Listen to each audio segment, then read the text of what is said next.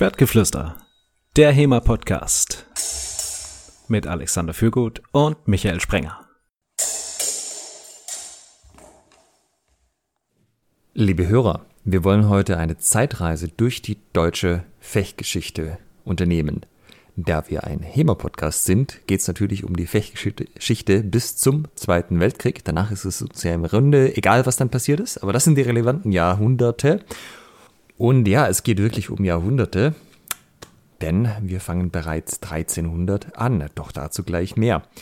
Ich habe eine Infografik gemacht, die findet ihr auch in den Show Notes. Die werde ich dem Michael jetzt gleich so Stück für Stück eröffnen. Ihr könnt die natürlich auch direkt auf einmal sehen. Ähm, und ja, entweder ihr guckt euch die einfach, äh, also öffnet den Link jetzt gleich, dass ihr wisst, worüber wir reden, oder ihr lasst euch erstmal von uns berieseln und guckt am Ende dann nochmal rein, wenn ihr sozusagen den Inhalt erklärt bekommen habt. Das heißt auch, ich werde meinem Co-Host heute immer mal wieder so ein paar Fragen stellen, die ich natürlich mit Leichtigkeit beantworten kann, weil ich mich vorbereitet habe und die Infografik gemacht habe und Michael keine Ahnung haben kann. Das wird sehr spaßig. Ich freue mich schon sehr. Hallo Michael. Hallo Alexander. Ich bin auch ähm, gespannt. Äh, das ist so ein, so, gleich so ein, so ein super Ding für mich als Mentaltrainer, gleich Bloßstellung vor ja, inzwischen ja bestimmt Zehntausenden Hörerinnen und Hörern über meine guten oder nicht so guten Kenntnisse in deutscher Fechtgeschichte seit 1300. Ja. Ähm, das Ganze basiert auf einer Arbeit von Alexander Kiermeier, äh, von einem Foliensatz von ihm, von dem C-Trainer-Lehrgang, den ich mitgemacht habe. Und ich fand das so schön dargestellt, dass ich das auch mal aufgreifen wollte nur ein bisschen, ja, ähm, ich sag mal moderner noch gestaltet, was die, die Grafiken anging. Und das ist ganz cool, weil die meisten werden ja halt ihr Fechtsystem kennen, sich in ihrer Zeit irgendwie auskennen, aber gerade dieser Blick, was war denn davor und danach, ist ja super spannend, wenn man einem, also wenn der nochmal so zusammengefasst präsentiert wird, und das wollen wir heute mal versuchen. Ähm, ich muss auch sagen, die meisten von diesen Sachen wusste ich nicht, bevor ich nicht ähm, also bevor wir nicht mit dem Podcast angefangen hatten, gerade so was die späteren Sachen anging. Es wird, denn Spoiler, auch natürlich über den einen oder anderen Kreuzler noch zu reden sein. ja. Tobias Zimmermann gefällt das. Ja, genau. Ähm, ich habe jetzt dem Michael quasi meinen Bildschirm geteilt so mit der Präsentation. Ich werde so ein bisschen, wie gesagt, nach und nach die Sachen öffnen, dass er nicht gleich die ganze Infografik von Anfang an hat. Ja, zurzeit sehe ich eine unbekannte Google-Präsentation. Genau. Wann geht das denn los? Also, achso, das sollte ich noch dazu sagen. Ähm, wir reden natürlich nur über Dinge und Systeme, von denen es Schriftquellen gibt. Also alles, was in den Bereich HEMA fällt. Das heißt, alles, was äh, auf zweiter Hand und Sagas und Erzählungen basiert, das ist alles nicht Teil von dem, worüber wir heute reden, sondern da, wo wir wirklich schriftliche Quellen haben, Anleitungen, wie man es macht, das ist das, was uns interessiert. Das ist das, worauf die HEMA-Szene aufbaut. Wann geht's los? Was ist unsere erste Quelle, die wir haben? Das ist das Tower-Fechtbuch, also zum Schwert und Buckler, das 1.33. Und jetzt stellt sich mir, wo ich das sage, doch direkt die Frage, ob das äh, zur deutschen Tradition gehört, denn es ist ja in Latein geschrieben. Und wie, so wie ich mich erinnere aus den verschiedenen Unterhaltungen, die wir jetzt auch dem, im Laufe des Podcasts zu diesem Fechtbuch hatten, ist es ja nicht unbedingt so in die Lichtenauer Tradition einzuordnen. Ähm, erleuchte mich. Ja, also ist es völlig richtig und es geht hier um Systeme, die in Deutschland Relevanz hatten. Also so Montante wäre zum Beispiel nicht, das war halt in Spanien so ein Ding, ähm, sondern Sachen, die halt bei uns anhand von der Quellenlage den Eindruck erweckt haben, viel trainiert worden zu sein. Und das 1.33 ist ja bei uns entstanden in einem Kloster. Das heißt, ja, das können wir definitiv zählen. Das war ein für Deutschland relevantes System oder sagen wir relevante Quelle. Für ganz Jema ja, weil es die erste ist. So. Die erste, die wir kennen. Die erste, die wir kennen, genau, die bisher gefunden wurde. Ähm, von wann ist das 1,33? Wahrscheinlich. Äh, Auf was wird das datiert? So Anfang des 14. Jahrhunderts. Ähm, 1300 something something 20. Genau, 1320 ist völlig richtig. Da ist, da wird es aktuell datiert. Äh, datiert in dem Fall heißt, man geht davon aus, es ist aus der Zeit, aber es gibt jetzt keinen Eintrag, wo drin steht, dieses Buch wurde 1320 gemacht. Jetzt sind wir hier, wie du richtig sagst, im 14. Jahrhundert. In welcher Zeit befinden wir uns jetzt, jetzt hier, beziehungsweise in welcher Epoche? Das ist äh, so ausgehendes Mittelalter. Genau, und das Mittelalter hat ja so drei Phasen. Äh, Früh, Früh-, Hoch- und Spätmittelalter? Genau, das heißt, welche Epoche ist es? Ich sage jetzt hier mal Spätmittelalter. Das ist auch völlig richtig. Das ist das Spätmittelalter. Ähm, vielleicht dann jetzt noch kurz, was, wann endet denn das Spätmittelalter? Äh, 15, mit dem Tod von äh, Kaiser Maximilian 1510, glaube ich. Also tatsächlich ist es so, dass diese Epochengrenzen nicht so ganz präzise sind. Also du kannst die nicht so auf ein Jahr festlegen. Beziehungsweise es gibt verschiedene Leute aus ähm, der Geschichtsforschung, die halt verschiedene Daten vorschlagen. Aber es kann natürlich auch je nach Land unterschiedlich sein. Ja? Also das eine Land hat vielleicht bestimmte ähm, soziale Änderungen früher durchgemacht als ein anderes, wo man sagen würde, die sind schon früher aus dem Mittelalter raus. Prinzipiell liegt das irgendwo zwischen, also die Grenze zwischen 1500 und 1600, wahrscheinlich so ist mein Stand, was die moderne Forschung angeht, eher so Mitte zweite Hälfte, aber es gibt Leute, die argumentieren auch, dass es früher wäre. Also zum Beispiel Adam von Kaptorga, der hat im Podcast von Ihnen schon ein paar Mal erwähnt, er würde zum Beispiel die, das Spätmittelalter schon so Anfang 1500 enden lassen. Weil da ist der ewige Landfrieden, da wird das ganze Federwesen beendet. Ähm, und das wäre so das, wo er sich dran orientieren würde. Aber andere Leute sehen das anders. Da könnte man jetzt natürlich direkt noch ein Fass aufmachen. Es wird jetzt an der Stelle zu viel, aber so als Idee fürs Backlog, ähm, was macht denn eigentlich das Mittelalter aus? Ne? ja, genau, das ist auch sehr schön. Also halt, ich habe das so ein bisschen angedeutet, dass weil so die zwei Epochen sich in der Grafik überlagern, das zeige ich ja gleich. Äh, nur vorher noch, was ist denn, was kommt denn nach dem Mittelalter so als Epoche? Die frühe Neuzeit. Genau, das ist völlig richtig. Musst du überhaupt keinen Stress machen. Du kannst dich, kannst dich offensichtlich gut aus. Ja, dieser, dieser Podcast, also ohne Scheiß, dieser Podcast hat mich so viel gelehrt. Allein dafür hat es sich gelohnt, äh, den aufzumachen. ja, absolut. Also du siehst hier, oder ihr seht hier, äh, oder liebe Hörer, liebe Hörerinnen, ähm, sind quasi frühe Neuzeit hat eine Farbe, Spätmittelalter hat eine Farbe, die überlappen sich an einer Stelle. Das soll so ein bisschen dieses darstellen, dass man es nicht genau sagt und so irgendwo in dem Bereich ändert sich das. Gut, so, nach dem ähm, 1.33 gibt es eine lange Pause, wo erstmal kein Manuskript mehr erhalten ist. Womit geht es denn dann so weiter? Was ist denn das nächste Fechtbuch, was in Deutschland Relevanz hat, was dann auftaucht? Da würde ich sagen, das ist die erste Langschwertquelle, die 3227a, das Nürnberger Hausbuch. Das ist auch völlig korrekt. Von wann ist das ungefähr? Ähm, also, ich hatte früher mal die Info bis zum Podcast mit Erik Burkhardt, dass wir da äh, ziemlich genau sagen könnten 1889. Aber der Erik hat das so ein bisschen relativiert. Äh, 13, 1389, 18, Entschuldigung, ja. ja. 1889 hat so gut angehört. Ne? 1389 natürlich. ähm, der Erik hatte das dann aber so ein bisschen relativiert und da sind wir so eben Ende 14. Jahrhundert, jetzt nach meinem aktuellen Kenntnisstand. Ja, also ich habe es jetzt auch mal als circa 1400 rum eingetragen, man weiß es nicht ganz genau, aber das ist, glaube ich, auch der, also soweit ich weiß, auch der aktuelle Forschungsstand. Äh, was ist denn da so drin im, also das äh, 3227a, der umgangssprachliche Name dafür ist das Nürnberger Hausbuch. Ähm, ja, was ist denn da so drin? Langes Schwert auf jeden Fall, das ist völlig richtig. Dann sind da noch Zaubersprüche und Rezepte mit Blutegeln drin. das ähm, ist auch völlig richtig. Die irgendwie zum, zum Stahlhärten gedacht sind. Ähm, und ja, so eine, also so, ein, so, so alles, was man da, oder was heißt alles, aber vieles, was man damals eben so einfach sich so aufgeschrieben hat. Ähm, du hast völlig recht. Ähm, ich meinte jetzt tatsächlich aber, was so Waffen angeht. Ach so, äh, da, sind wir, da, da, haben wir auch, ähm, das haben wir Ring in der Tat auch drin. Langes Schwert und Ring, das weiß ich. Wir haben auch äh, langes Messer drin. Ganz, ganz sensationeller Part, weil der uns nämlich äh, den Schildtritt verrät. Also den, das Kreuzen der Füße, dass du, was beim Meier der Triangelschritt ist, dass du sozusagen, wenn du in Fechtstellung stehst, den vorderen Fuß äh, am, über, über den hinteren setzt und, und andersrum sozusagen so dieses Kreuzen der Füße seitwärts. Das ist da drin beschrieben, aber das ist ungefähr das Einzige, was beim langen Messer drin steht. äh, trotzdem, sensationeller Part. Ähm, mehr weiß ich nicht.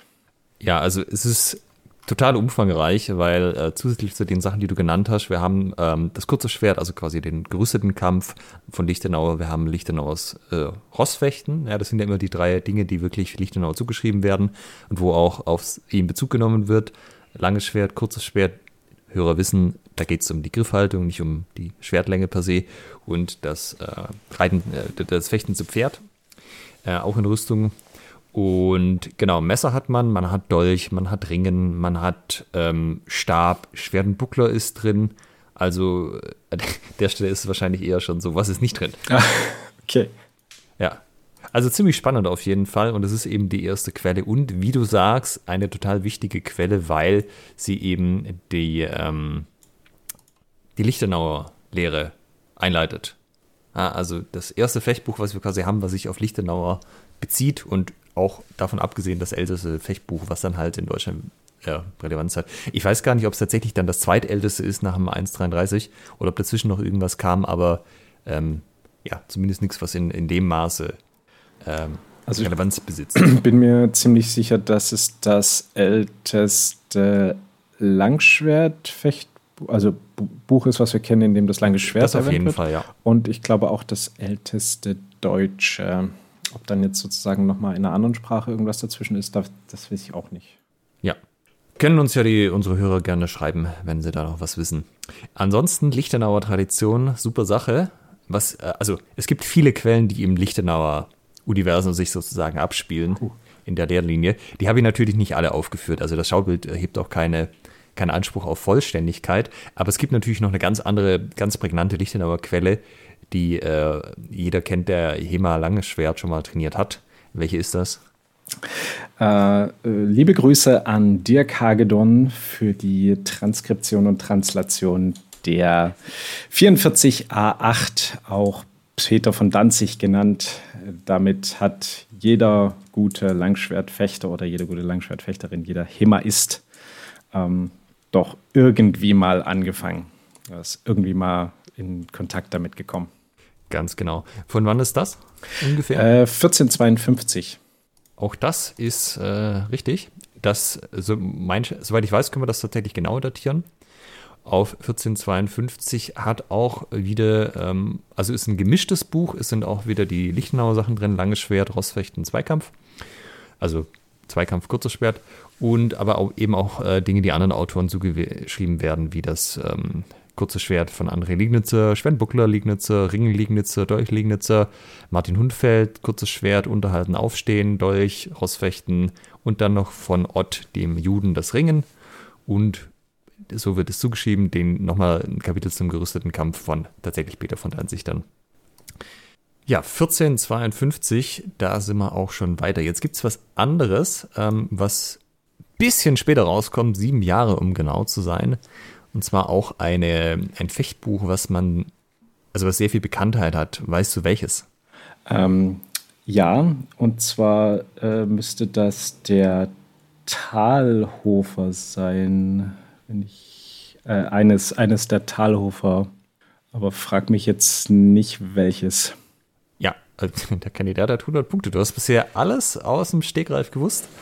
Äh, es ist tatsächlich der Talhofer. Der ähm, Thalhofer steht auch in der Lichtenauer Tradition, der, also einige der, also der, des ohnehin sehr spärlichen Textes von Thalhofer ist quasi eine direkte, mehr oder weniger direktes Zitat, sagen wir mal so. Ja, äh, also Thalhofer Text, das ist immer wieder amüsant, diese Bilder irgendwie, wo einer ein Schwert im Kopf stecken hat und darunter steht der Haut und der auch. genau. Also Thalhofer zeichnet sich dadurch aus, dass er super viele Bilder hat und die Bilder tatsächlich auch sehr gut gezeichnet sind, also rein von der zeichnerischen Qualität her. Die sind ähm, stilisiert ein Stück weit, aber erstaunlich lebensecht. Und das ist halt was, warum denn, was den, was den und die Thalhofer, es sind nämlich mehrere, die es von ihm gibt, ähm, Fechtbücher, sehr beliebt gemacht haben, einfach weil man das Gefühl hatte, die sind ja wahnsinnig zugänglich. Da musst du ja nicht irgendwie dieses alte Deutsch lesen können, in dem jetzt zum Beispiel der Danzig oder das Nürnberger Hausbuch geschrieben sind, sondern, ah ja, super Bilder. Ähm, heutzutage wissen wir Hemaisten natürlich, das ist gerade umgekehrt, dass der Text ist das sehr viel zuverlässigere Medium ja. und es ist auch das ergiebigere. Aber ja, Talhofer wurde auch schon sehr früh natürlich auch in der Mittelalterszene bekannt. Und tatsächlich das äh, 1459, das ist das MS Todd. Ich kann mich äh, auch erinnern an, an meinen Einstieg so in die, in, in, ins historische Fechten.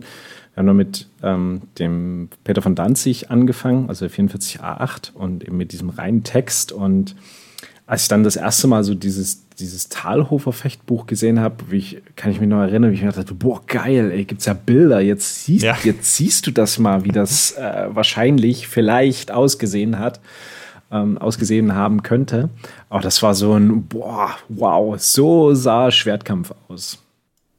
Ja, das ist auch total cool, wenn man sich das halt mit äh, mehr Erfahrung dann nochmal anschaut, weil dann sieht man schon auch viele Sachen, wo man sich denkt, ja, doch, jetzt, jetzt kann ich das auch entziffern, was ich da sehe. Also die Bildsprache kommt mir quasi bekannt vor. Ähm, es gibt so zwei von den Talover-Manuskripten, die sehr bekannt sind. Das ist, ist, eben das eine das Todd und das andere ist ähm, also das, das Todd heißt auch das äh, Königsegger und das andere ist das Württemberger. Das ist das Cod.icon 349a, also wer es genau wissen will. Ähm, ich habe mich äh, entschieden, das Todd zu listen, weil da ist das, ähm, das Belefortis drin. Mhm. Okay, klingen kleine Glocken. Ähm, wer bei Michael Chitterster die, das Faximile sich geholt hat von dieser Talhofer-Variante hat das nämlich auch gekriegt. Und das Bellefortes ist ein Belagerungsmanuskript. Aha.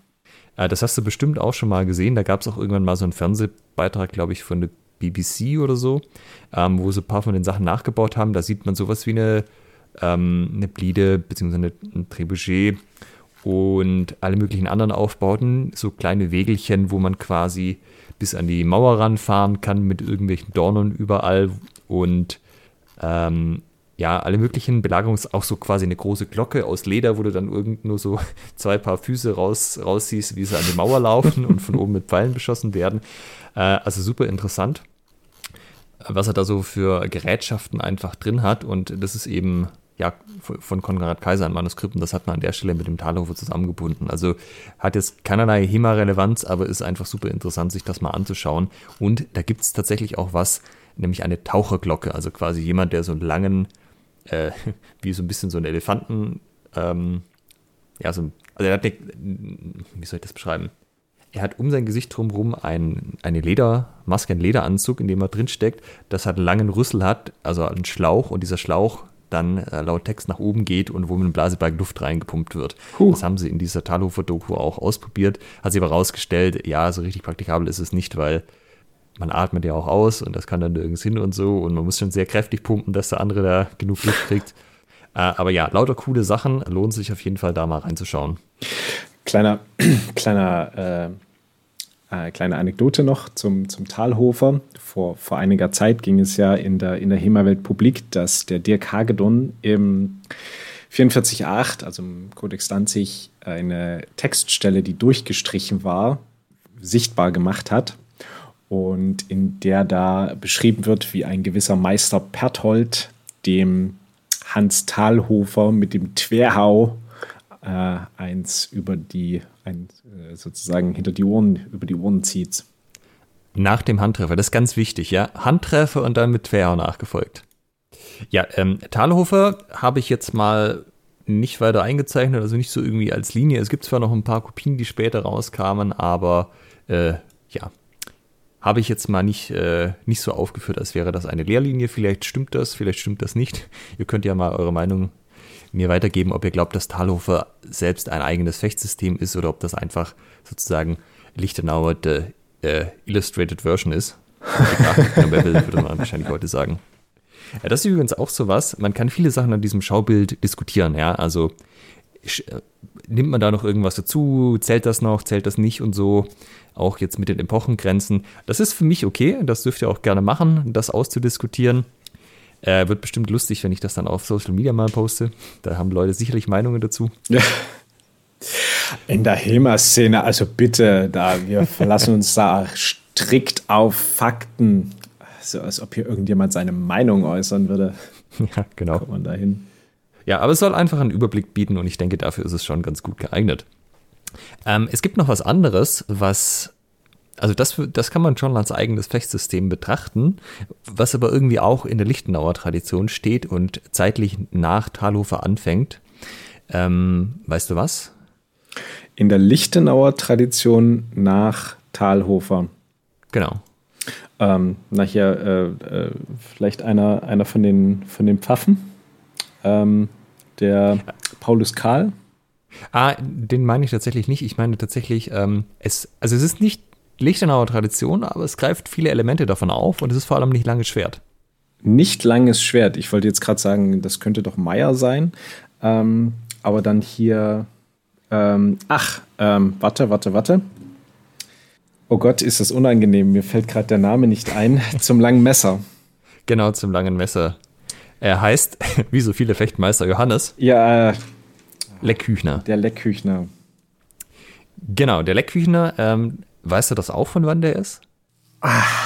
Ich sage 1500. Boah. Nee, ich weiß es nicht. Ich weiß es gerade nicht. Okay.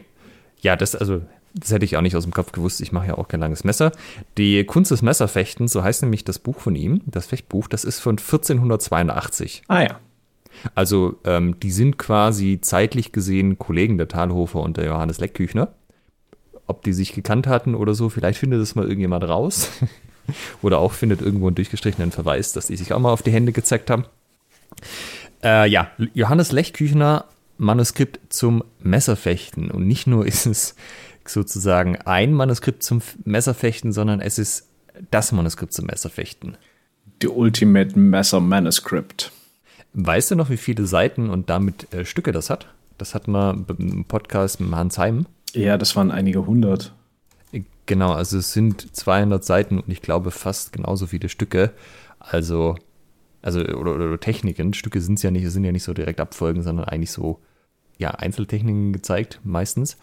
Ähm, das ist ziemlich viel, weil wenn man mal zum Beispiel die Lichtenauer Langschwert-Sachen zusammenrechnet, dann hat man da irgendwie fünf äh, verborgene Hiebe slash Meisterheu, dann nochmal zwölf Stücke, dann sind in den Stücken teilweise noch Techniken drin, aber dann kommst du summa summarum auf irgendwie bei vielleicht 30 Techniken raus und ähm, ja, der gute Johannes Leckküchner macht halt einfach mal 200 Seiten Techniken lang. Jo, man muss auch mal was im Detail erklären, ne? Ja. Und den wiederum habe ich jetzt als Tradition aufgeführt, weil da gibt es eine, ähm, also der, der wurde durchaus öfters kopiert und auch immer wieder aufgegriffen und halt auch, naja, heute würde man das wahrscheinlich geremixed nennen. Also es gibt ja quasi die, die direkte Kopie, dass ich sozusagen ein eigenes Fechtbuch zusammenstelle und dann vielleicht ein Kapitel schreibe zu irgendwas, was mir besonders gut liegt. Aber um da ein bisschen mehr Content reinzuschaffen, packe ich noch ein Fechtbuch von jemand anders rein. Also zum Beispiel der Codex Danzig ist das, wäre so ein Beispiel, ja. Ja. Da habe ich die Lichtenauer Sachen und halt andere Geschichten. Und es gibt aber auch die Variante, ich mache quasi mein eigenes Fechtbuch zu einem Thema und übernehme nur Teile von einem anderen und plus mein, meinen eigenen Kram. Ja, so, das meine ich mit Remix. So, man könnte das jetzt interpretieren, als ich baue auf dem anderen auf, was jemand anders gemacht hat. Und da gibt es nämlich eins, das ist ähm, Fechtbuch, die ritterliche, männliche Kunst, die männliche Kunst. Das ist äh, die vierte Edition von dem Fechtbuch von Christian Egenolf. Und der hat deutliche Anleihen von Lech Küchner. Und das ist interessanterweise auch gar nicht mehr zu seinen Lebzeiten rausgegeben worden, sondern das kam posthum von seinen Erben raus. Und das ist von 1558. Also da ist quasi, da war dann Schicht im Schacht, was die äh, weitere Verwendung der Lech Küchner Lehre angeht. Ja. Fun Fact zum Egenolfschen ähm, Fechtbuch. Da gibt es ja, äh, hast du es gerade gesagt, mehrere, mehrere Varianten, mehrere Ausgaben. Ähm, und in jeder ist irgendwas falsch. Also es kommen, also all, in, in manchen werden Fehler korrigiert, aber dafür kommen andere Fehler hinzu. Und in jeder dieser, dieser Ausgaben ist wohl irgendein Fehler drin. Ähm, Also, wenn du das so sagst, wahrscheinlich irgendwas Gravierenderes und nicht nur. Ja, ich hatte, mit rechts das, vertauscht das, oder so. das hatte ich auf einer, auf einer Konferenz mal mit einem Forscher, der sich da äh, exzessiv mit dem Egenolfschen, also der über das Egenolfsche Fechtbuch promoviert hat. Ähm, Ah, der äh, da meinte, es sei das ähm, in Anführungsstrichen schlechteste Fechtbuch der Geschichte. ähm, Du hast halt irgendwie in jedem Ding, da ist irgendwie, ist irgendein Fehler drin. Ja, sehr gut. Also äh, dieses besagte Manuskript, ähm, ja, nee, ist okay. Also das ist ein, die, die Egenolf-Sachen sind in der HEMA-Szene nicht wahnsinnig verbreitet und ich glaube, das ist okay, wenn wir da einen Gesamtüberblick geben. Aber das ist eben da, wo die Leckküchner Lehre ausläuft. Und die hat eben, wie gesagt, obwohl sie ja langes Messer behandelt, durchaus deutliche Anleihen an der Lichtenauer Lehre, gerade auch zum Beispiel, was das Vokabular angeht. Also da gibt es dann halt zum Beispiel auch äh, Zornhau. Ah ja. Und ich glaube, Martin Fabian hatte das auch bei uns im Podcast gesagt, dass er die Lech Küchners Manuskript für eines der besten Langschwertmanuskripte ever hält, weil die Sachen so gut aufs Langschwert übertragbar sein, ja. was da erklärt wird. Also kann man mal reinschauen. Ist auch sehr hübsch und hat auch äh, Illustrationen vor allem zu jeder Technik. Was ja auch nicht jedes Fechtbuch hat. Ich glaube übrigens, es war der Matthias Johannes Bauer. Der hat da seine ähm, eine, eine wissenschaftliche Arbeit, ich glaube seine Promotion, bin mir jetzt gerade nicht ganz sicher, ähm, zum Egenolfschen Fechtbuch äh, geschrieben. Ja, ist auch eine sehr schöne Ausgabe, die er gerade gemacht hat. Ich habe die hier stehen, kann man auch gerne mal reinlesen. Äh, so, jetzt äh, steht der, der Meier sozusagen schon im Raum. Ich wollte gerade sagen, ne, der, wir sind jetzt Mitte des 16. Jahrhunderts, der, der, äh, der kommt jetzt keiner mehr dran vorbei. Ja, Joachim Meyer, gründliche Beschreibung der Kunst des Fechtens, das ist der kurze Titel. Von wann ist das Fechtbuch? Äh, welches? Das erste, also das erste, was er rausgebracht hat. Das müsste um 1500, boah, also so ziemlich genau in der Mitte des 16. Jahrhunderts. Das genaue Datum oder das, das genaue Jahr weiß ich nicht. Ja, also es ist 1570, das heißt, äh, hast du ganz gut gezielt.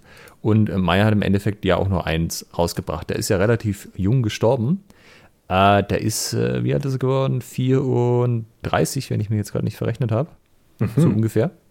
Also, ja, da hat er, also das Fechtbuch von ihm kam 1570 raus und 1571 ist er gestorben. Also das hat er quasi gerade noch so ähm, fertiggestellt.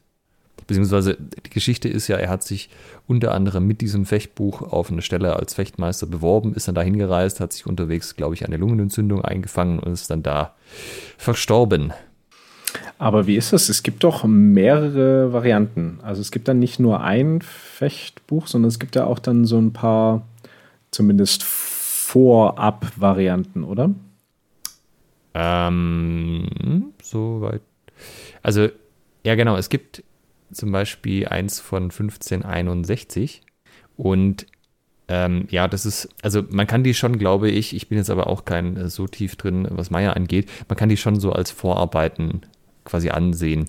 Aber tatsächlich, du hast recht, ähm, also das große Buch, was er rausgebracht hat, was halt immer auch im Umgang ist, wo es dann auch wirklich gedruckt war und gut ausgearbeitet, das ist eben dieses von 1570. Und das älteste von ihm wäre dann quasi von 1561. Okay. Ja, muss ich vielleicht korrigieren, weil ich habe mit dem 1570er gestartet, aber das äh, richtigerweise müsste man ja eigentlich wahrscheinlich früher starten. Muss ich mir nochmal anschauen. So, ähm, Meyer hat in seinem Fechtbuch ja auch alle möglichen Waffen drin. Magst du dich einmal versuchen, welche alle das sind? Also auf jeden Fall das Schwert, der äh, Dolch, also das Ring mit dem Dolch, die Stange, also ja, halbe, halbe Stange, mhm. ähm, das Rapier, also das Haurapier, ähm, dü, dü, dü, äh, den Dussack.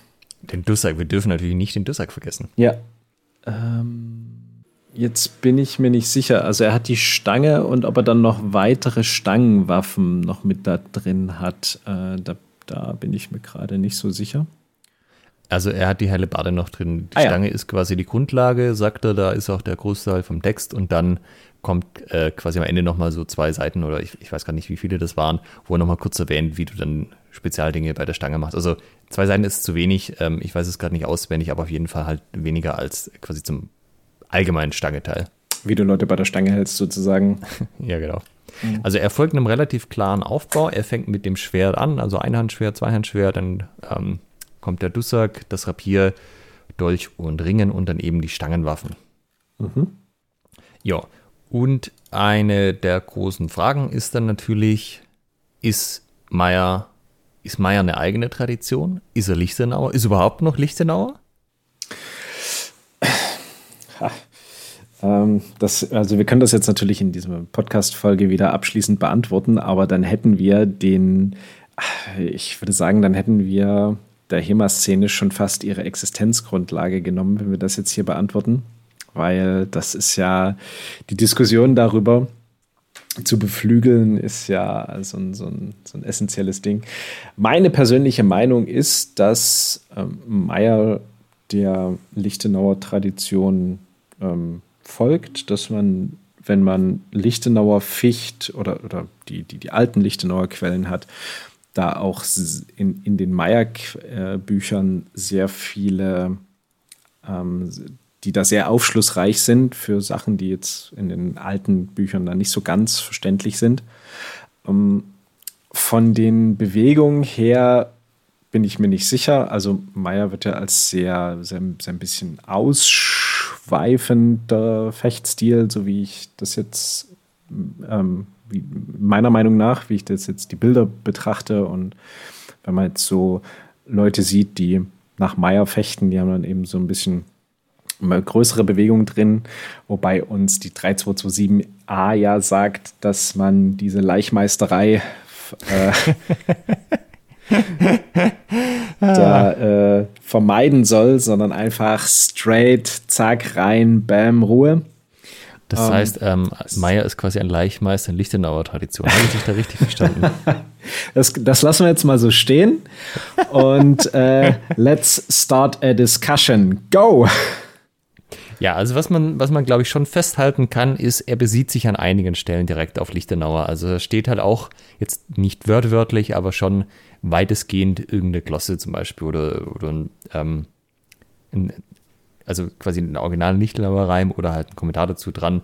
Er verfolgt auch die gleiche Nomenklatur zum großen Teil. Also das ist ja zum Beispiel auch sowas wie ein Zornhau, Querhau, Krumpau, gibt es da auch alles. Ähm, es gibt aber halt auch signifikante Unterschiede. Also zum Beispiel dieses Ganze, dass halt im Schwert nicht gestochen wird, sondern halt maximal der Stich angedeutet. Und Meyer hat halt auch viel Zeug drin, was halt definitiv nicht in den Lichtenauer Sachen drin ist. Also an ein paar Stellen macht er so Sachen, dass er einfach nur Dinge einen Namen gibt und quasi Sachen mehr detailliert. Also äh, wenn du Lichtenauer Quellen anschaust, wenn ich mein Schwert vor mir zum Boden halte, das ist halt der Alber. Und da kann ich den ein bisschen links und rechts bewegen, das ist immer noch alles der Alber. Und irgendwann, wenn ich dann weit genug links und rechts bewege und dann die Hände so ein bisschen einklappen, also wenn er das Schwert quasi wirklich nach links und rechts zeigt, dann ist es halt der Krumpau. Äh, nicht der Krumpau, die, die Schrankhut. Ja, und die Schrankhut ist aber auch nur eine Variante vom Alber, die halt einen eigenen Namen hat.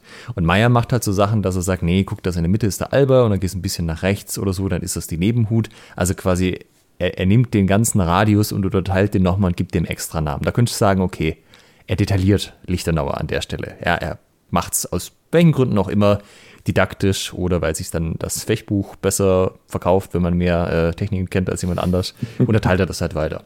Aber er macht halt auch Sachen, die halt so definitiv nichts mit irgendwie Lichtenauer zu tun haben. Also zum Beispiel, äh, mein Lieblingsbeispiel dazu ist immer der Schlüssel.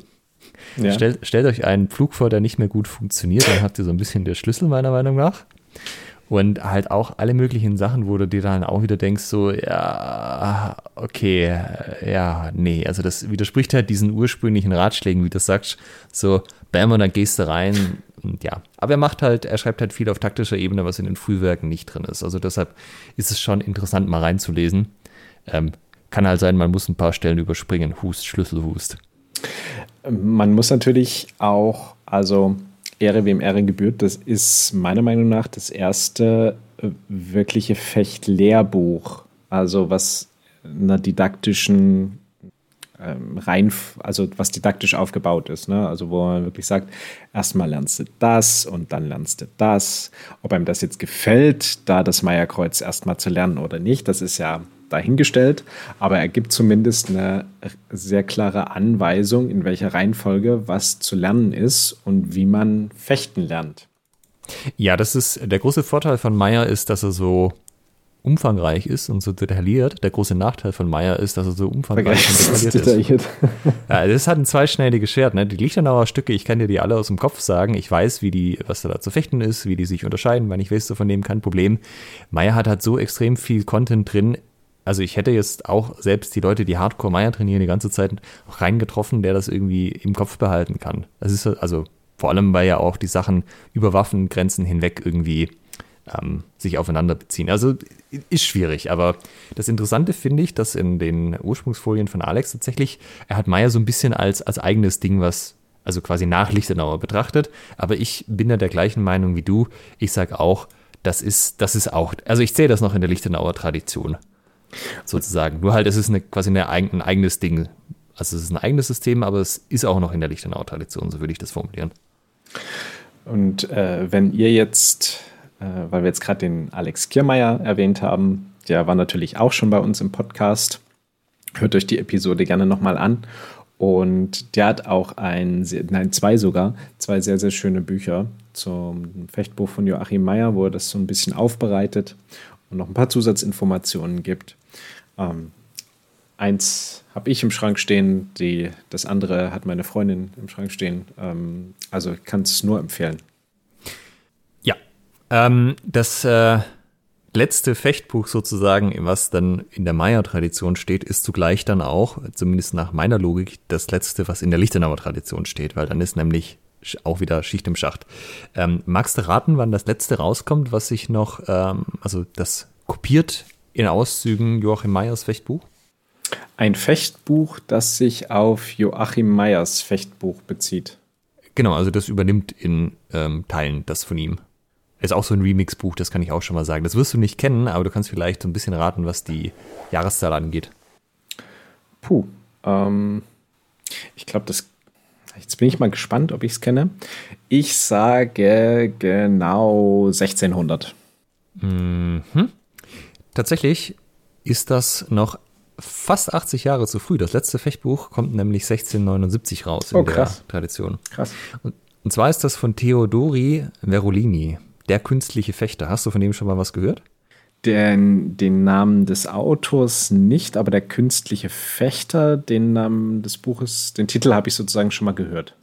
Also, ich kannte den auch nicht, bevor ich nicht die Grafik gemacht habe. Es ist über ihn auch ziemlich wenig bekannt, außer dass er halt ein Freifechter war und dieses Fechtbuch rausgebracht hat. Und da sind Auszüge aus Meyer drin, äh, von Jakob ähm, also wahrscheinlich über den Zwischenschritt Jakob Sutor, der ja auch ein Manuskript geschrieben hat. Und es gibt Ringtechniken von Nikolaus Peters. Und ähm, ist es nicht genannt, weiß man quasi nur von, von sozusagen dem Inhaltlichen. Und ja, damit endet dann auch die äh, Lichtenauer Tradition. Und wenn man sich das jetzt mal so vergegenwärtigt, wann das angefangen hat, ja, also so circa 1400 rum, und es zieht sich durch bis 1679, dann haben wir hier 279 oder ja, sagen wir 280 Jahre, man weiß ja nicht so ganz genau, von wann das Nürnberger Hausbuch ist, Lichtenauer. Und das finde ich schon ganz schön beachtlich für so ein Fechtsystem. War eine, war eine prägende Ära. Das kannst du laut sagen. Und es ist halt, wir haben jetzt einen Auszug von den Fechtbüchern gemacht. Es gibt natürlich noch viele mehr, die in Auszügen Lichtenauer Sachen kopieren oder sich auf ihn beziehen. Also viele, viele, viele mehr. Ähm, das ist wirklich nur ein Ausschnitt hier.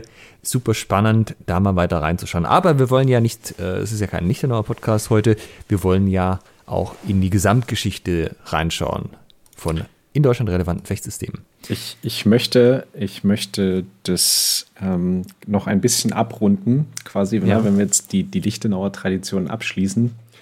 Und zwar, wenn ihr euch fragt, so wie ich mich gerade, ähm, Schwert und Buckler im Nürnberger Hausbuch, äh, sicher. Ich habe es jetzt nebenbei äh, mal kurz aufgemacht. Ähm, ja, und zwar steht da folgendes: Wer du mit dem Schilde will lernen fechten, Ader mit äh, dem Pöckeler, also dem Schild äh, und, oder dem Buckler fechten lernen möchte, ähm, der soll zu dem allerersten Wissen. That's it. Das steht da, das steht da drin zu Schwert und Buckler. Ja, okay. Also ein härter, ne, das ist der härte, also einer der härtesten Cliffhanger in Fechtbüchern. der härteste Cliffhanger der Geschichte. Ja, der Fechtgeschichte. Äh, ja, okay. Das äh, hatte ich jetzt auch nicht mehr auf dem Schirm, aber ist natürlich äh, ist gut, ja. Also Schön, schön, dass das auch mal jemand macht. Äh, das kann man vielleicht auch noch kurz erwähnen. Ähm, wir haben ja jetzt quasi über Lichtenauer geredet, plus verschiedene Ableger. und das 1,33. Aber das 1,33 steht halt schon so ein bisschen alleine. Also nicht, nicht nur, dass es bis zum nächsten Fechtbuch nochmal 80 Jahre gedauert hat, sondern auch, das ist halt jetzt nichts, was irgendwie in der Tradition aufgegriffen wurde, wo dann noch Dutzende Fechtbücher sich auf diesen Text bezogen haben. Ähm, es wird trotzdem so viel verwendet, weil es zum einen das früheste Buch ist, was wir haben, ausschließlich den Kampf mit Schwert und Schild, nämlich den Buckler beinhaltet und es ist ausreichend umfangreich. Also, ja, genau. Aber machen wir weiter in, in, in der Zeit. Wir gucken ja nach vorne. Ähm, jetzt gibt es was anderes, was um die Zeit von 1600 rum in Deutschland angefangen hat, Fuß zu fassen, ein Fechtsystem. Ähm, jetzt halt eben nicht mehr lange Schwert und so, sondern da geht es dann schon mit neuen Waffen los, die es in der Form vorher nicht gab. Weißt du, von was ich rede zufällig? Ich sage Rapier. Korrekt. Es geht hier nämlich mit dem Rapier los. Also wir hatten sie ja schon bei Meier. Der hatte ja schon so ein Rapier drin. So Protorapier wird das manchmal genannt. Ja, also noch eine sehr stich, äh, hieblastige Waffe im Vergleich zu später bei uns üblichen Rapieren, die also deutlich mehr auf den Stich auch hin optimiert waren. Also so ein Haurapier. Genau das bei Meier. Und weißt du, welches Rapiersystem bei uns in Deutschland so den, den ja, Fuß gefasst hat und den größten Einfluss hatte, von wem das war? Mhm, äh, also war das wirklich ein, ein deutsches, deutsches Rapiersystem oder war das eine Übersetzung bzw. Anlehnung an ein Rapiersystem aus, einem, aus einer anderen Region Europas? Also wie gesagt, in Deutschland relevante Systeme. Das heißt nicht zwangsläufig, dass die auch von Deutschen kommen. Ja. Ähm, äh, dann würde ich sagen, dass das ein italienisches System war. Richtig. Und zwar bin ich der Meinung, dass es äh, eine deutsche Übersetzung von einem italienischen Fechtbuch gibt. Und Wahrscheinlich ich, nicht nur eins, ja. Ja, aber das ist eine, eine sehr berühmte, wo, wo auch dann deutsche Begriffe so wie, wie Twerhau und so verwendet werden. Das ist jetzt meine dunkle Erinnerung. Ähm, e-, Ehrlich, für quasi die Rapierbegriffe eingedeutscht mit einfach deutschen Langschwertvokabeln. Ich glaube, nagelt mich jetzt hier nicht drauf fest, wenn das jemand von euch, liebe Hörerinnen, liebe Hörer, besser weiß, dann schreibt uns um Gottes Willen eine E-Mail. Wir korrigieren da hier den Blödsinn, äh, sollte ich den erzählt haben. Aber äh, ich glaube ja. Ich ja, weiß, ich, weiß ähm, allerdings ja. nicht, ob das äh, Giganti war oder ähm, etwas anderes. Ich, ich werfe einfach mal bekannte, also heutzutage bekannte italienische Rapierautoren ein und du kannst mal einfach Stopp sagen, wenn du glaubst, dass es einer von denen war. Ähm, Giganti hatten wir schon. Ja. Capoferro, Fabrice und ähm, wie heißt der letzte? Jetzt kriege ich es auch nicht mehr zusammen. Wird er wahrscheinlich nicht gewesen sein, ne? Ja, wird er nicht gewesen sein. Ah, jetzt habe ich den der letzte vergessen. Also war einer von den dreien auf jeden Fall. Kannst du noch mal raten, 1 zu 3 Chance? Mm, dann sage ich Fabrice. Das ist völlig richtig. Fabrice ist in Deutschland das äh, am weitesten verbreitetste Rapiersystem gewesen. Erkennt man daran, dass halt, ja, da, das wurde auf Deutsch übertragen. Es war mir jetzt nicht bekannt, dass das tatsächlich dann so lustige deutsche Begriffe hatte, wie, also Langschwertbegriffe hatte. Ähm, aber das, das ist halt immer wieder aufgegriffen worden durch die Zeit und das, das erste Werk sozusagen ist nämlich das ähm, Fabrice-Manuskript, das ist äh, Scienza d'Arme oder Diarme von 1606. Das enthält Einzelrapier, Rapierdolch und Rapier und Mantel. Und damit geht die Rapiertradition in Deutschland so richtig los. Wobei ich nicht genau weiß, wann es das Fabrice-Manuskript dann tatsächlich zu uns geschafft hat, aber ist so ein bisschen grenzwertig, weil ich halt die Systeme anhand der Schriftquellen quasi aufmale und da geht auf jeden Fall das Fabriksystem los. Aber ob es dann 1607 sozusagen schon Deutschland Fuß gefasst hat, kann ich jetzt nicht sagen. Und was denkst du, wie lang hat sich das gehalten? Also wann würde das, äh, also wann, ja, bis wann hat sich das in Deutschland eben durchgezogen? Ähm, der, der Rapier, ähm, also ich glaube, Anfang des 18. Jahrhunderts ging es ja dann schon stabil mit Hofdegen los, wenn ich mich so an unsere Folge mit dem Tobias Zimmermann erinnere. Mhm. Deshalb tippe ich jetzt so auf roundabout 100 Jahre. Ja, da, ziemlich gut. Das letzte Ding ist von 1713, äh, der sogenannte also Hünitsch Reprint, den Herren schreiben mit Y-N-I-T-Z SCH. Und das ist nämlich äh, der letzte Reprint von der deutschen Fabriksübersetzung von Johann Joachim Hünitz. Von diesem Herrn hatte ich zugegebenermaßen auch noch nie was gehört. bevor ich die äh, Grafik gemacht habe, aber genau, da hört es auf. Habe ich jetzt aber auch inhaltlich nicht reingeschaut, ob der tatsächlich dann die Dinge Twercher nennt oder irgendwas irgendjemand anders war. Schreibt uns das mal, das würde mich interessieren. Fe äh, fechtet ihr bei den Schwabenfedern nach Fabrice oder nach was äh, fechtet Nein. ihr? Fabrice ist ja der Herr, ähm, also wenn du die Positionen kennst, der sich dann immer kräftig an der Hüfte nach vorne abknickt und so und immer schön tief steht. Und ich kann dir sagen, dass ich da definitiv nicht die Hüftbeweglichkeit habe, um diese Position überhaupt einzunehmen. Also nein. Okay. Äh, wir hatten tatsächlich den Heiko Meckbach da von Schwertfechten Nordhessen. Ähm, der hat was zu Fabrice erzählt. Das war mir vorher gar nicht so klar. Ich wusste nur, dass italienisches Rapier macht. Und da konnte ich das nochmal ausprobieren. Ich kann auch nach dem Seminar definitiv sagen, ich habe nicht diese Hüftbeweglichkeit, um diese Position einzunehmen. Das, das ist nicht mein System. Ich fechte so ein Altmännersystem, wo man ein bisschen aufrechter stehen kann. Äh, wir beschäftigen uns bisher hauptsächlich mit Giganti. Ah, okay. Ich wollte gerade sagen, Destresa vielleicht, ist so ein Altherrensystem, wo man aufrecht steht. Ja, Destresa auf jeden Fall ist auch spannend. Äh, das kommt ja aus Spanien in dem Fall. Aber bisher liegt mir das mit den Italienern noch ein bisschen mehr. Mhm. Aber wir werden sehen, was die Zukunft bringt. Man wird ja auch nicht jünger. Habe ich dir erzählt, dass ich mal an einem Destresa-Seminar mit Malte und Chris teilgenommen habe? Also das ist mir mal ganz kurz erzählt, aber erzähl doch nochmal für die Podcast-Hörer, wie das war. Ja, also ich habe in der Tat einen Rapier in die Hand genommen und äh, ein Destreser-Seminar mitgemacht äh, mit ähm, Malte Melms und Christian Liebecker, die auch schon bei uns im Podcast waren zum Thema Destreser, der, der Uberkunst des Fechtens.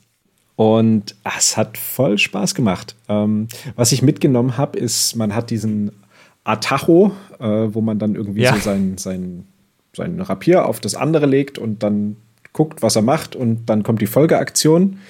Ähm, das ist total sinnig aufgebaut. Also du, du hast das Gefühl, das geht dann gar nicht anders. Also die, dieses, das, das ist schon irgendwie, das, total, das hat mir total gut gefallen.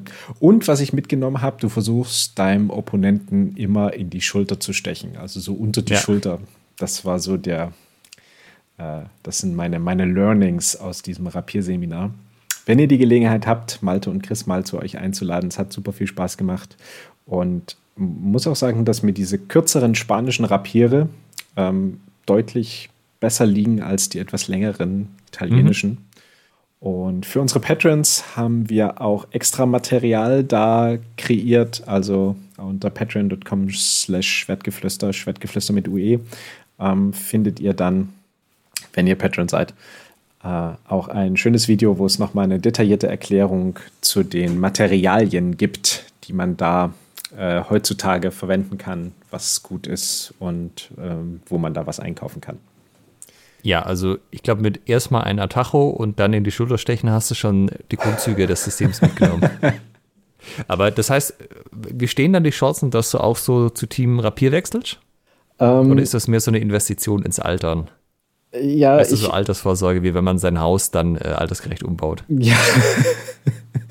Na, du musst ja, genau, du, du musst ja perspektivisch denken, also dann eben den barrierefreien Zugang zur Ebene Erde und dann schon mal so dich mit irgendwie was anfreunden, was du machst, wenn du dann nicht mehr Langschwert fechten kannst. Obwohl ich sagen muss, beim HEMA Cup, derjenige, der Zweite geworden ist, äh, es war ein, ein Tscheche, der hatte auch schon ein bisschen höheres Semester und hat da die Jungspunde aus Deutschland immer noch abgezogen. Ähm, da habe ich mir dann gedacht, naja, man kann auch noch eine Weile Langschwert fechten. okay. Aber das Dresser ist was, das da, da könnte ich mit, könnte ich mich perspektivisch mit anfreunden. Ja, ähm, wenn wir es mit den Fechtsystemen weitermachen, du siehst vielleicht, dass ich da neben Fabris so eine gestrichelte Linie habe. Ja.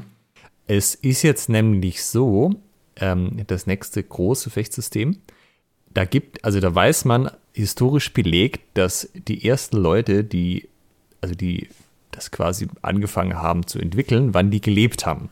Jetzt ist es aber so, dass man erst deutlich später die erste Schriftquelle von diesem System hatte. Und das bringt mich in der Darstellung jetzt ein bisschen in die Bredouille, weil es ist ja jetzt auch nicht so, dass Joachim Meyer äh, 1570 aus dem, aus, aus dem äh, Muttermund geschossen kam und dann direkt als äh, Säugling sein Manuskript geschrieben hat, sondern er hat ja vorher auch gelebt und hat Dinge gemacht. Zugegebenermaßen jetzt nicht, er ist nie allzu alt geworden, aber eigentlich bei allen von den Autoren, die haben ja erstmal eine Zeit lang gefochten, bevor sie angefangen haben, ihre, ähm, Systeme zu schreiben. Nur man weiß halt bei den meisten nicht, wie lange genau und wann das wirklich losging. Aber man könnte sicherlich bei alle Balken mal irgendwie 20 Jahre nochmal weiter nach oben ziehen. So von wegen erstmal bis, bis Anfang Mitte 20 bist, brauchst du ja mal Fechterfahrung und dann schreibst du ein Manuskript. Und bei manchen war es ja auch erst mit 50 oder so, wo sie das gemacht haben. Ähm, aber bei diesem System ist es halt so, da sind es nicht irgendwie mal 20 Jahre hin oder her, sondern es ist ein signifikanter Zeitraum. So im ja, 1620 geht das quasi los, wo man die historischen Persönlichkeiten kennt, aber die erste Quelle ist von 1739. Mhm. Darum so ein bisschen gestrichelt. Vielleicht fällt mir da auch noch was Besseres ein, bis ich es dann poste und die Folge rauskommt. Ähm, weißt du, von wem wir hier reden, zufällig? Nee, in der Tat nicht. Okay, äh, was sind denn so, ich sag mal, wenn du jetzt denkst, ah, große Fechtsysteme, Deutschland, was fehlt denn da noch? Der Kreuzler der Kreuzler, genau um der Kreuzler geht's da, Hanna. Ähm, es ist nämlich tatsächlich so, dass Wilhelm Kreuzler, der wurde 1620 Fechtmeister von Jena, also er und sein Bruder, und es wurde damals schon von der alten Kreuzlerschen Methode gesprochen. Jetzt ist das aber halt noch eine ganze Zeit lang, bevor das mit dem Hofdegen in, in Mode kam. Also die haben da halt ja, aller Wahrscheinlichkeit nach Rapier gefochten. Und man weiß dementsprechend, weil es ja auch eben keine Fechtbücher gibt aus der Zeit, nicht so ganz genau, was sie da gemacht haben, aber es war halt irgendwie die Kreuzlersche Methode und da ging das halt von einem Kreuzler an den nächsten weiter. Und die erste Verschriftlichung davon kommt dann eben erst mit ähm, Anton Friedrich Kahn, der das 1739 mal was so aufgeschrieben hat. Also die, die, die Kreuzlers sozusagen, die haben ja gar kein Fechtbuch dann selber geschrieben, sondern nur der Herr Kahn. Also das erste ist vom Herr Kahn. Ähm, Tatsächlich, genau, die haben keine Fechtbücher geschrieben. Ich bin jetzt nicht so tief drin, ob nicht zwischendurch doch noch irgendein Kreuzler ein Fechtbuch geschrieben hat, weil von denen gab es dann doch auch eine ganze Menge. Aber die äh, großen Quellen sind tatsächlich alle nicht für den Kreuzler selber. Falls ein gewisser Tobias Zimmermann diesen Podcast hört, möge er sich doch bitte bei uns melden diesbezüglich. Um, also tatsächlich das, was jetzt drin steht, mal abgesehen von der Darstellung, habe ich vorher mit Tobias geklärt, weil ich habe natürlich ah, ja. freundlich gefragt, ob er da mal drauf schauen kann. Ah, sehr gut. Genau. Tobias, also der, der wäre, glaube ich, eher so der Typ Balken durchziehen, aber wie gesagt, es passt halt da nicht so ganz, wenn's, wenn ich mich sonst immer auf die Schriftquellen beziehe. Ja, ja. Ähm, ja, ist spannend. Also geht tatsächlich schon früh los. Der 1620er Fechtmeister von Jena, Kreuzler, ist auch der, von dem man die Story hat, äh, wo der quasi inkognito zum Fechten reinkam. Erinnerst du dich an die? Ja, ich kann mich ganz dunkel erinnern. Ich könnte es aber nicht wiedergeben. Ähm, ich kann auch nur die Kurzfassung sagen. Äh, also im Wesentlichen gab es da, ja, man hat sich zum Fechten getroffen. Ich glaube, der, der, König war auch da oder der Kaiser oder der, der, irgendein Lokalfürst, ich weiß nicht mehr genau wer. Und dann haben die alle fröhlich gefochten und der Kreuzler war halt inkognito da und hat die mal alle sowas von abgezogen. Und am Ende sagte dann der besagte König, also entweder bist du der Teufel oder der Kreuzler von Jena. und ja, also ich habe es jetzt nicht nochmal nachgelesen, aber ich glaube, das war eben dieser Kreuzler, der da Fechtmeister von Jena war, wo wurde 1620. Ja, Kreuzler gibt es da noch ein paar andere Quellen. ich bin, kriegst du sie zusammen zufällig, weil ich meine, ich bin sehr beeindruckt davon, wie gut du heute dabei warst. Nee, also beim, beim Kreuzler hört es dann auf. Das äh, war bei mir auch so, das musste ich auch alles nachlesen. Also wichtige Quellen in der Kreuzler Tradition ist dann noch Versuch über das Kontrafrechten auf die rechte und die linke Hand von Heinrich Friedrich Ruh. Das ist von 1786. Dann die Fechtkunst mit Stoß- und Hiebwaffen von August Fehn, das ist von 1851. Und die Lehre endet dann. Ähm, der, ja? der Fehn, ähm, den habe ich als Säbelfechter in Erinnerung. Naja, Stoß- und Hiebwaffen. Also das ist ja quasi, also Hofdegen und ähnliches wäre die Stoßwaffe und die Hiebwaffe wäre dann Säbel und Konsorten oder Korbschläger. Ah ja. Und äh, der, der, der Christmann dann später gehört dann schon wieder nicht mehr zur kreuzlerischen Tradition sozusagen. Ich habe absolut keine Ahnung, ob Christmann noch Kreuzler ist oder nicht. Okay. Wie heißt er nochmal mit vollem Namen? Äh, Moment. Also man merkt schon, dass wir auf, äh, wenn es dann so in diese Zeiträume geht, nicht mehr so firm sind, was das Know-how angeht. Aber genau darum ist es ja interessant, dass man sowas mal als Überblick sieht, auch dass man die Systeme relativ zueinander, sowohl zeitlich als auch vielleicht von der Bedeutung ein bisschen besser einordnen kann. Äh, äh F.C. F.C. F.C. Christmann. Ähm, jetzt müssten wir in den äh, nochmal in den Podcast mit dem Oliver Janseps reinhören, ob er da den, den vollen Namen, bestimmt auch irgendwie Friedrich oder sowas. Ja, also zumindest wenn man nach FC Christmann Kreuzler googelt, ist nicht gleich der erste Treffer, das in der Kreuzler-Tradition war. Also vielleicht war es auch nicht, aber ja, keine Ahnung. Es gibt ja dann durchaus auch einen Haufen Säbelsysteme. Also du hast ja auch dann Säbelsysteme, die irgendwo in England gefochten werden. Und in Frankreich hast du lokale Säbelsysteme, in Spanien, in Italien und, und, und.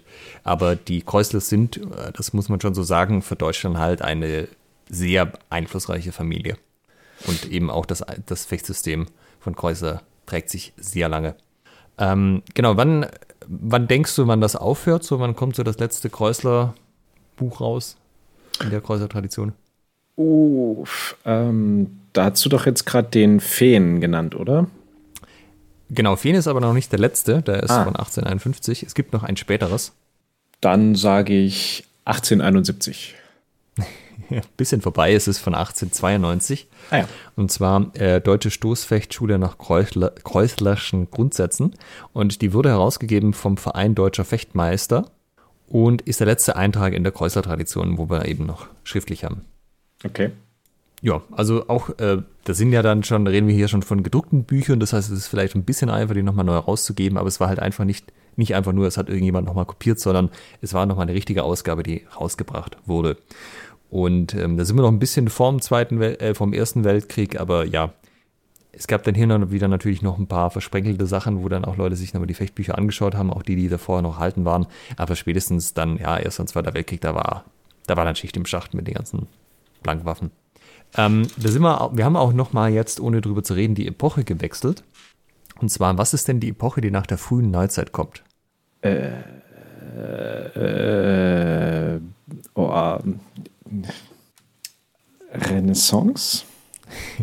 nee, die Renaissance ist der Übergang von der, äh, vom Mittelalter in die frühe Neuzeit. Tatsächlich, wir leben in der Neuzeit, ja, so wie Vorher war das Mittelalter, jetzt sind wir in der Neuzeit und es gibt die frühe Neuzeit und das andere heißt es aber nicht die späte Neuzeit, sondern moderne. Aha. Ja, also moderne ist das Zeitalter, die Epoche, in der wir leben und da davor kam die frühe Neuzeit. Ihr seht mit so Geschichtsbegriffen, äh, also so zu Zeitbegriffen, da bin ich richtig sattelfest. Das war genau mein Ding.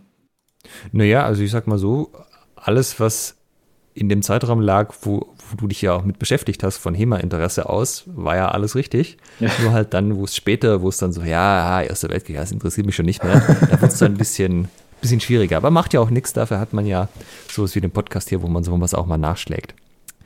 Ähm, eine Sache, auf die ich jetzt gerne nochmal darauf hinweisen würde, gerade, also wenn ihr die Grafik noch nicht offen habt, das war jetzt auch der letzte Teil, spätestens jetzt könnt ihr sie mal ruhigen Gewissens aufmachen, ähm, ist folgendes wir reden ja immer davon, also gerade auch jetzt, wenn man irgendwie so ja, Werbung macht für seinen Verein und man macht da irgendwie lange Schwert und so, dann ähm, ein typischer Begriff, den man da ja hat, ist Mittelalter. Ja, hier mittelalterliche Künste, mittelalterliche Schwertkampf und so. Und das stimmt natürlich, dass die Lichtenauer Tradition im Mittelalter beginnt, aber halt im Spätmittelalter. Und die erste Quelle ist von 1400. Das heißt, wenn wir jetzt mal sagen, dass das Spätmittelalter zur frühen Neuzeit, das sagen wir mal, in unserer Region wäre das einfach 1550, wo das wechselt. Dann hätten wir so 150 Jahre, wo das noch im Mittelalter ist und dann aber nochmal ein bisschen über 150, wo das halt dann in der frühen Neuzeit sich alles abspielt. Also ja, Meier, Meier ist nicht mehr Mittelalter. Meier ist äh, zum, zum allergrößten Teil frühe Neuzeit. Und das finde ich halt insofern ganz interessant, dass man sich halt mit diesem immer so ein bisschen schmückt und ja, Mittelalter hier und da, aber das Mittelalter ist ja knappe 1000 Jahre lang und so, ja, quasi kurz vor knapp, kurz vor knapp geht das mit den Fechtbüchern los, weshalb man halt von HEMA und Mittelalter irgendwie so stark miteinander verbindet. Ähm, und ja, so dieses, ah, alles dieses ganze moderne Zeugs und so, das ist irgendwie nichts mehr. Aber es ist halt schon so, dass sich auch ein signifikanter Teil der HEMA-Quellen eben dann ab der Neuzeit eben so wirklich erst anfangen und man aus dem tatsächlichen Mittelalter wenig hat, ja. Also ja. Du weißt, worauf, verstehst du, worauf ich hinaus will? Ja, also das Mittelalter ist halt einfach nur ein super geringer Teil und dabei ist es auch nur ein super geringer Teil des Mittelalters, den wir dann äh, aktuell so betrachten. Das heißt, es äh, ist Vorsicht geboten, zu sagen, ich betreibe irgendwie mittelalterlichen Schwertkampf. Im Zweifelsfall ist er gar nicht mittelalterlich. Ja, also es ist natürlich schon so, dass diese Waffen auch verwendet wurden, schon ein Weilchen bevor dann dann die ersten Fechtbücher zum Beispiel haben. Das ist ja auch immer eine Entwicklung. Ähm, aber trotzdem, wir sind halt hier deutlich am ausgehenden Mittelalter. Das muss man sich halt immer so ein bisschen vergegenwärtigen. Auch zum Beispiel, wir haben ja die Folge gemacht über das Waffenrecht in der frühen Neuzeit. Und da, also da ging es ja um die frühe Neuzeit, ist ja auch schon im Titel, da ging es eben nicht um das Mittelalter. Und man kann auch nicht unbedingt automatisch jetzt ähm, das einfach zurückrechnen und sagen, ja gut, dann wird es halt im Spätmittelalter auch so gewesen sein, wie es in der frühen Neuzeit gewesen ist. Aber umgekehrt ist es halt doch so, dass signifikante Teile unserer Quellen eben eh erst in der frühen Neuzeit anfangen. Also gerade wenn man sich jetzt mit Joachim Meyer beschäftigt, dann ist halt eigentlich das, das, wonach man mehr schauen sollte. Ja. Auch wenn natürlich Meyer im ausgehenden Mittelalter noch, noch aufgewachsen ist sozusagen.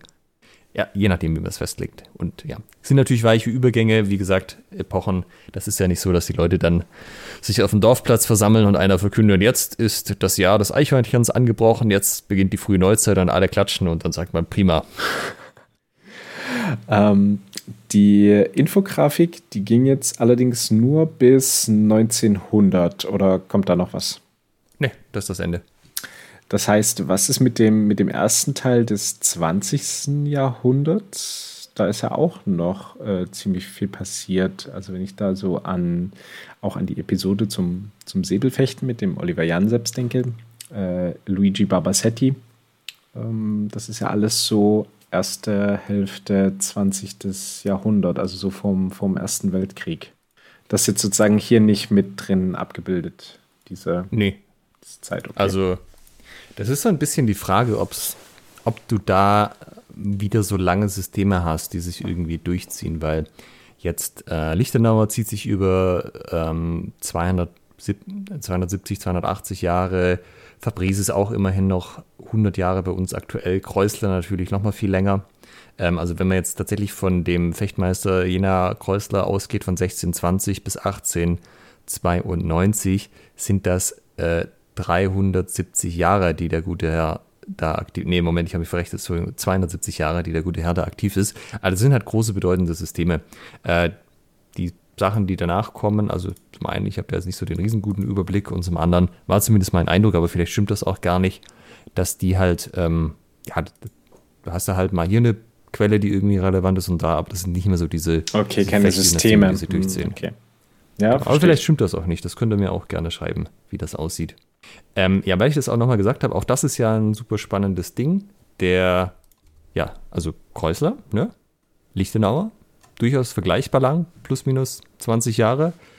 Und Lichtenauer kennt natürlich jeder. Meier können auch noch viele, Fabrice auch und Kreuzler bekanntermaßen ja nicht so. Und das war mir halt auch, bevor wir da die Podcasts zu hatten und wir das dann der Alex Kiermeier auch nochmal erklärt hat und das auf diesem Zeitstrahl aufgemalt wurde, halt auch nicht in dem Maße klar, wie, dass das so ist. Und das finde ich einfach nochmal spannend, sich das vor Augen zu führen, dass, äh, dass man dadurch auch nochmal eine ganze Menge Fechtsystem hat, die aber natürlich einfach nicht den gleichen Sog auf die HEMA-Szene ausübt. Wahrscheinlich eben auch, weil das halt ganz erkennbar nicht mehr Mittelalter ist. Da sollten wir jetzt mit dem, Postka äh, mit dem Podcast, mit dem Podcast eine, ein, ein, ein, eine neue Ära der deutschen HEMA äh, Geschichte einleiten. Wir sagen, Leute, fangt an, jetzt hier mal Kreuzler zu fechten. Ab jetzt geht's los. Meier war gestern, Meier war frühe Neuzeit. Ab jetzt ist Moderne angesagt. Jetzt wird Kreuzler gefochten. Ja, das wäre ja bestimmt auch spannend, wenn man dann einfach die alten Waffen mit Kreuzler fechtet und gucken, was passiert. So schweren Buckler nach Kreuzler. Warum nicht? Wenn man schweren Buckler 1,33 auf Wikischild übertragen kann, dann kann man auch Kreuzler auf schweren Buckler übertragen. How hard can it be, ne? Ja. Vor allem, wenn du die linke Hand hinter dem Rücken hast oder auf der Hüfte oder so. Wie, bei, wie man das ja manchmal durchaus hat beim äh, Säbel- und Stoßfechten.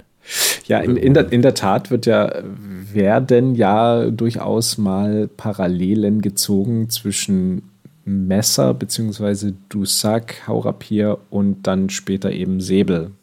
Ja, also ich glaube, wir hatten das auch mit Alex tatsächlich im Podcast. Man kann natürlich schon das auch als so eine gesamte Entwicklung betrachten. Also Lichtenauer und Meyer waren ja nicht weg. Also das ist sicherlich was, was halt die, die Kreuzlers zum Beispiel dann auch halt beeinflusst hat, weil also diese Traditionen hören halt nicht vom einen Tag auf den anderen auf, sondern es gibt Leute, die das noch wissen, die das noch machen und da kann man bestimmt Parallelen ziehen, wenn man das möchte und vielleicht gibt es da ja mal irgendjemand, der da Bock auf eine spannende Dissertation hat und das plausibel darlegen kann, dass sich eigentlich die deutschen Fechtsysteme seit Lichtenauer bis zu Kreuzler eigentlich ein durchgängiges Ding ist, was halt sich immer weiterentwickelt hat. Oder vielleicht auch nicht, man weiß es nicht. Hm.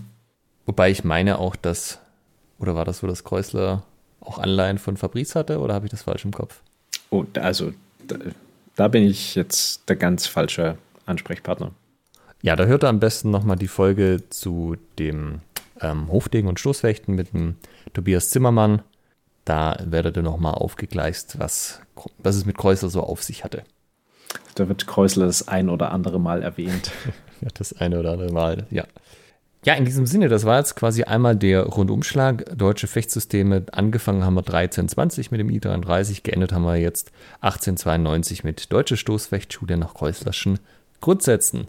Lichtenauer, Kreuzler, die zwei großen Dudes oder ja, in Kreuzlers Fall ja eher Familienbanden und dazwischen noch andere Systeme, die sich aber auch 100 Jahre gehalten haben. Meyer, Fabrice, Leckküchner, hätte man noch viele andere mit aufnehmen können.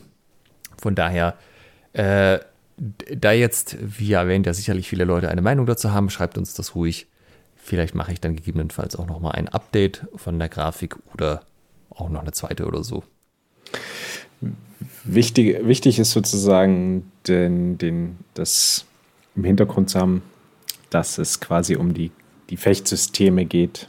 Ich hatte ja jetzt auch äh, einzelne Quellen angesprochen, ähm, darum geht die Grafik sozusagen nicht, sondern wirklich um die großen Systeme. Und eigentlich interessant auch zu sehen, dass wir da, ja, äh, wenn wir es so wollen, haben wir Lichtenauer und Kreusler. Ne? So, that's, the, that's the shit. Ja. Äh, ja, es ist ja auch so, also wenn du, das, das probieren ja manchmal Leute, aber es gibt ja also Fechtbücher wie, jetzt vielleicht nicht wie Sand am Meer, aber es gibt Dutzende und also die, die auch eigenständig genug sind, nicht einfach noch nur Kopien voneinander. Wenn du die versuchen würdest einzuzeichnen, ähm, ja, leidet vielleicht ein bisschen die Übersicht. Der Trend geht zur 3D-Grafik. ja, genau, da kannst du in die Tiefe gehen. Ja. Ja, sehr schön. Ähm, das wäre soweit gewesen. Sind bei dir noch Fragen offen oder konnten alle Klarheiten beseitigt werden? Ja, ich finde diese Grafik unglaublich interessant. Ähm, auch so mal, ich habe glaube ich, noch nie so am Stück einen Überblick über deutsche Fechtgeschichte von Anfang des 14. bis zu ja, Anfang des, 19, äh, des äh, 20. Jahrhunderts bekommen.